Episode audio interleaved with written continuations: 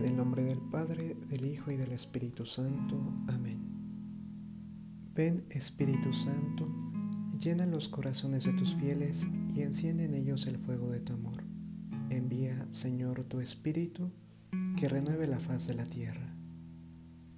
Resplandezca sobre nosotros, Padre Omnipotente, el esplendor de tu gloria, Cristo, luz de luz y el don de tu Espíritu Santo, confirme los corazones de tus fieles nacidos a la vida nueva por tu amor.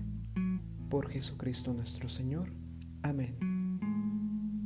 Del Evangelio según San Marcos, capítulo 6, versículos 45 al 52.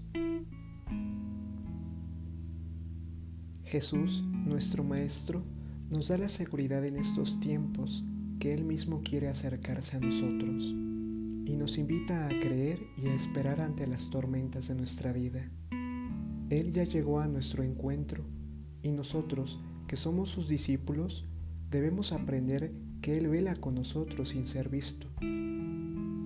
Lo hace en su palabra, en los sacramentos, en la oración personal, en la presencia de los otros. Basta con abrir el corazón para que Él lo ocupe. ¿Y tú te atreves? Ánimo, soy yo, no tengan miedo. Esta es para mí la frase del día. Y hoy el Señor te lo está diciendo. No le tengas miedo a todo lo que estás enfrentando.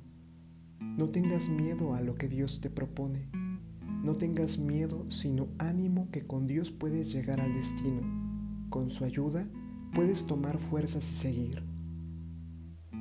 Ha sido un gusto compartir con todos ustedes esta reflexión del día.